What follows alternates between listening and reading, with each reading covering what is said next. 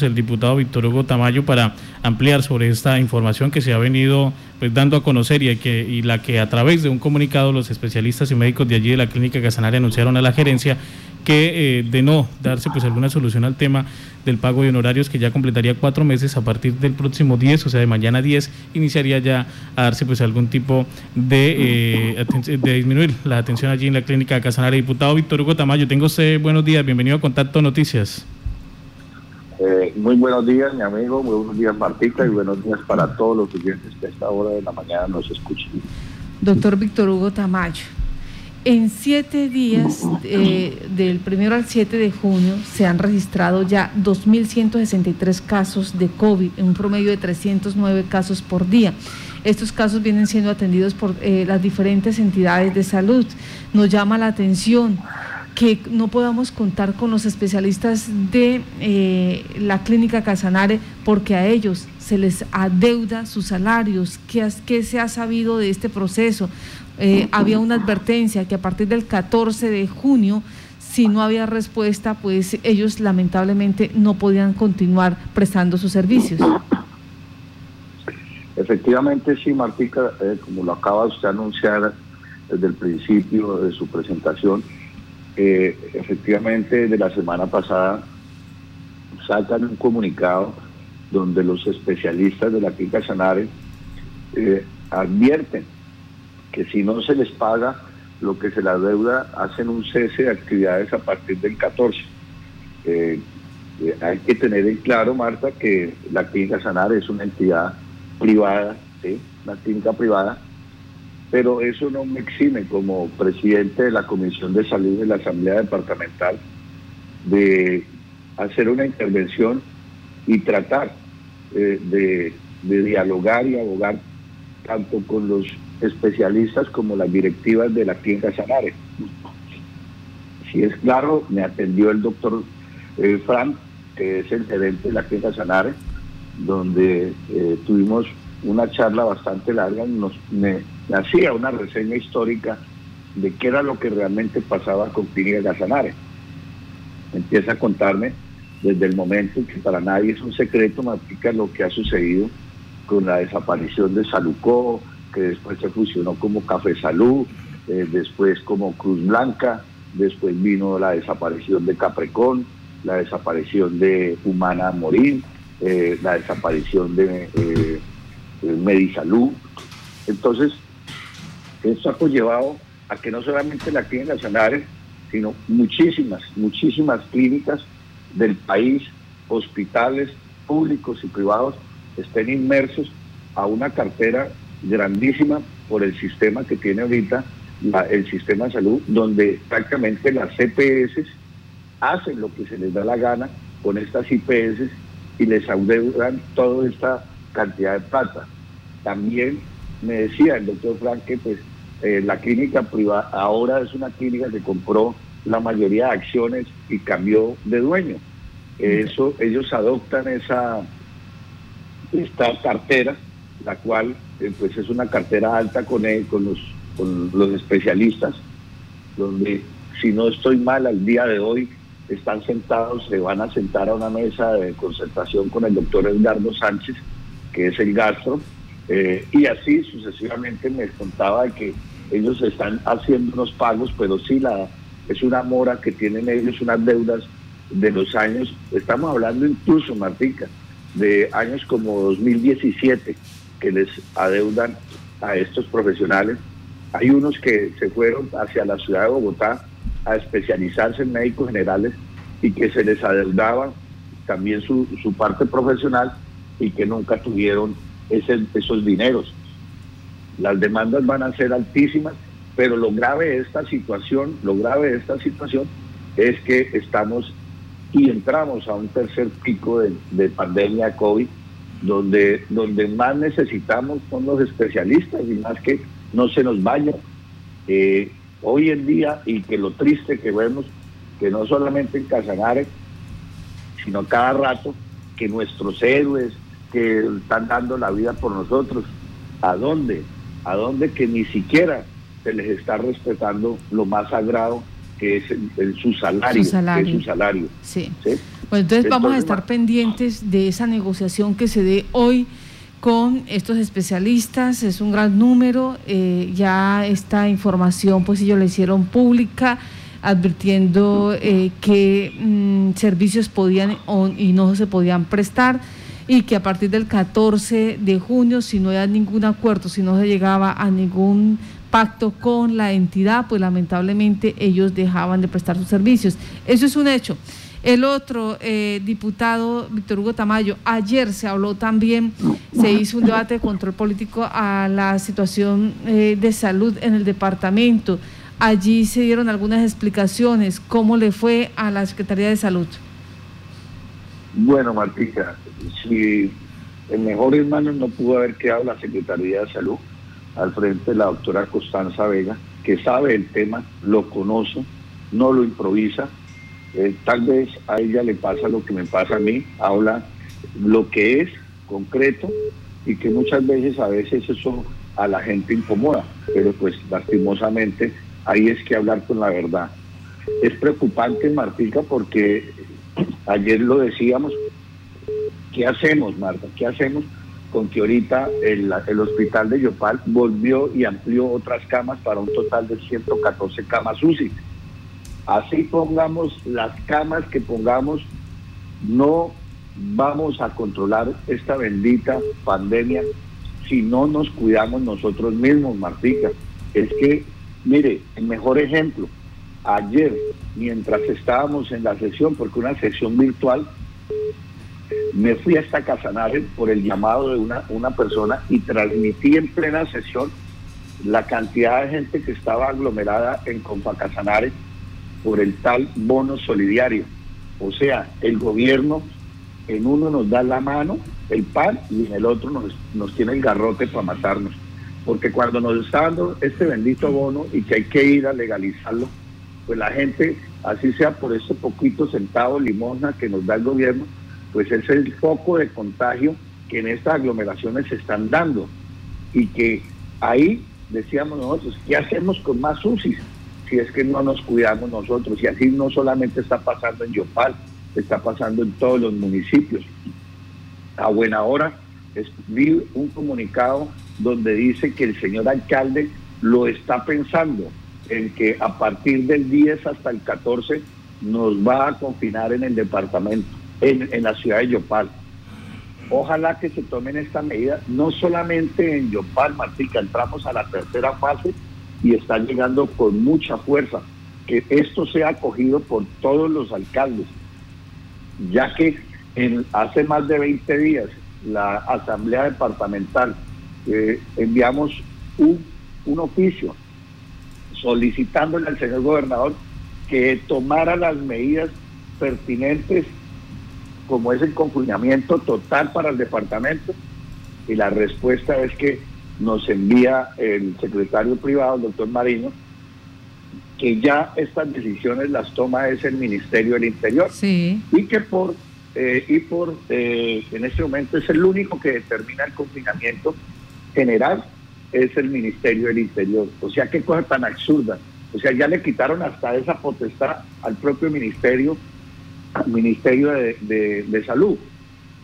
Si nos damos cuenta, eh, eh, hasta los mismos argentinos, ayer en el partido, eh, hubo una, un, dentro de una transmisión que había de un canal argentino, decía que qué cosa tan irresponsable nosotros aquí en Colombia. Eh, así hayan guardado la distancia que supuestamente se veía en pantalla, habían unos que no la tenían. Y esos focos de contaminación estaban, se transmiten hacia sus hogares. Aparte de eso, manifestaciones en el estadio el día de ayer. Entonces, Martica, aquí no es de echarle la culpa más al, tema de que no hay UCI, si la responsabilidad está, es en manos de nosotros, Martica. Bueno, listo. Eh, eh doctor Víctor Hugo Tamayo, esto es la realidad, esto es lo que está pasando. Usted ya nos está diciendo, las recomendaciones para el municipio es que eh, logre convencer al Ministerio del Interior para que se ese confinamiento. Eh, muy posiblemente, como ya el gobierno nacional determinó que no, que se va a dar la reactivación económica, o sea, eh, ya para el gobierno nacional esto no pasó a mayores, ¿qué debe hacer entonces la comunidad? ¿Qué debe hacer el usuario final? Mire, Martica, la Secretaría de Salud eh, está haciendo una campaña ah, y quiero resaltar algo importantísimo, como lo dijo la doctora Constanza Venga. Aquí ha jugado, una, ha, jugado eh, en una parte importantísima, han sido ustedes los medios de comunicación, que también se han encargado de estar difundiendo eh, estas, estas, digamos, estas cuñas radiales donde estamos diciendo utilicen tapabocas. Es que digamos que la responsabilidad está en nosotros, está en nosotros. Ahora, dése cuenta Martica, ya están hablando de que volvemos, los niños, nuestros jóvenes están nuevamente a clases presenciales a partir del segundo semestre. Ahora, eh, Antier murió un niño de 16 años por COVID tenemos en este momento un porcentaje de un 35% de edades de entre los 18 a los 23 años en ocupación UCI. Ya los jóvenes, ustedes no son inmunes. Quítese en eso de la cabeza que a ustedes no les da el COVID. Sí, señor, a ustedes les da el COVID y son ustedes los que lo están llevando a las casas. Son ustedes los que están prácticamente expandiendo este virus maldito que, que Dios mío, llegó pero en su peor momento porque ni siquiera estábamos preparados para una situación de esta y están contagiando a nuestros abuelos, a nuestros padres, a nuestros hermanos, a personas que tienen enfermedades congénitas y ellos son los que están llevando. Por eso yo lo decía y vamos a ver si se puede dar ese milagro de que la tercera fase de vacunación se vacunen los jóvenes, Martica, porque digamos los jóvenes en este momento son los que están expandiendo la, la, la, pandemia y acuérdese que de nada nos sirvió en la, en la pasada habernos eh, cuidado, entonces cuando eh, irresponsablemente, no es que yo no esté de acuerdo con estas marchas, porque eso es algo que es eh, respetable y es un derecho legal que tenemos, pero ustedes se dieron cuenta que se actuó de una forma muy respeta, muy, muy mal, ¿sí? Eh, entonces, donde esto es lo que nos está llevando, Martica. Entonces, el llamado nuevamente es, utilicemos nuestro tapabocas. Lo está diciendo, lo está diciendo el mismo Ministerio de Salud. Así nos vacunen, Martica. Yo he visto también ya muchas personas que están vacunadas y que están saliendo sin sus tapabocas. No, así estemos vacunados, nos toca seguir conservando, utilizando tapabocas, lavado de manos y distanciamiento, Martín. Pues, eh, diputado, Carlos, ¿queda pendiente? Eh, sí, eh, diputado, eh, desde la Asamblea Departamental, ¿cómo hacer para que también estas entidades que les deben a los centros asistenciales, pues se pongan al día? Porque finalmente, pues la clínica se supone que ellos pues tienen unos convenios, tienen unos contratos con las EPS y que no les paguen. También cómo hacer, cómo presionar a esas entidades para que le giren a los diferentes centros asistenciales a los que les prestan los servicios.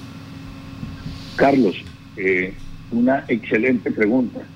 Gracias a Dios cuando hemos hecho estas mesas de trabajo y que nos hemos mantenido en comisión permanente, eh, no solamente la Comisión de Salud, sino todos los 11 diputados hemos estado trabajando muy juiciosos, donde hemos invitado a las EPS. Lamentablemente, la única EPS que tiene, perdón, no lamentablemente, discúlpenme, que gracias a Dios la única EPS que tiene aquí su representante legal y que tiene poder de decisión es Capresoca.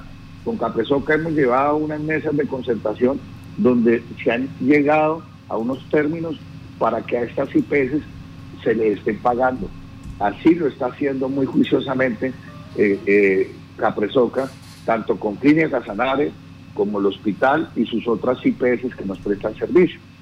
Ahora, las otras EPS, como en este caso de, de Medimás, es una de las EPS que también tiene mayor eh, cobertura en pacientes de régimen contributivo subsidiado, pues al no tener aquí una gerencia que tome decisiones, que, que todo tenga que depender en Bogotá, como sucede con Comeva, sucede con la nueva EPS, pues Carlitos, es muy difícil que la Asamblea Departamental eh, pueda seguir haciendo su trabajo como lo hace con Capresosa porque las decisiones las toman de allí, desde allá.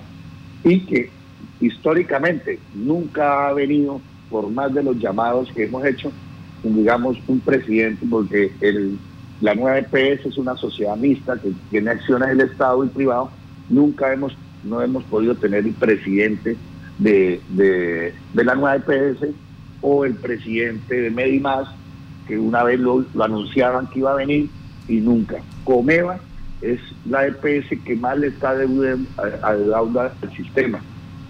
Mirando noticias el día de ayer, habla de que hay una inyección económica por parte del Ministerio, del Departamento del Meta, y le siguen inyectando a estas IPS. Hombre, cuando estas esas IPS se están robando la planta del Estado, se la están convirtiendo y desviando para otros intereses que no es el, que no es el sector salud. Entonces, Carlos, en resumen de cuentas, la única EPS que ha venido a estar cumpliendo en el Calzanares con los pagos viene siendo Capresoca y las demás otras EPS como asamblea no hemos podido sentar aquí a, los directores con poder de decisión, porque aquí tenemos a la doctora Aura María, muy buena gente, muy chévere, resolutiva, pero hasta ahí.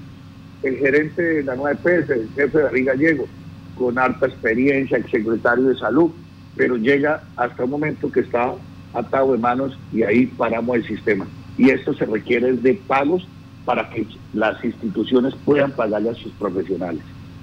La situación y la realidad en la que vivimos eh, y las estructuras, eh, hay, o hay uno no entiende o, no sabe qué decir, porque quienes marchan es para que se eh, modifiquen, se den estas reformas estructurales a la política en salud. Ah, y estas marchas generan lamentablemente la situación de expansión de la pandemia. El gobierno nacional no se ha querido sentar a negociar con los manifestantes, con el comité de paro. O sea, esto prosigue, esto va a seguir eh, generándose. Y eh, en últimas, el autocuidado, que es el usuario final, que es el que le toca estar pendiente de su tapabocas, del distanciamiento social, de eh, la gel antibacterial o el alcohol pues en la emotividad, en la situación de salir a marchar, es lo último que se acuerda.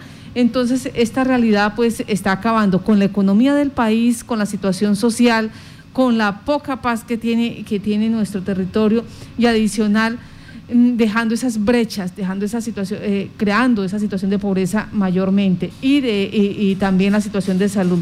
Doctor Víctor Hugo, pues gracias por, por develarnos qué fue lo que pasó allí, cómo está la situación de los eh, profesionales, los especialistas, la situación de las EPS, el incumplimiento que estas tienen, que es reiterativo, eh, y esperamos el ruego que se le hace a los ciudadanos, por favor, eh, en este momento, el tercer pico de la pandemia, el departamento de Casanare queda en manos de cada uno de nosotros.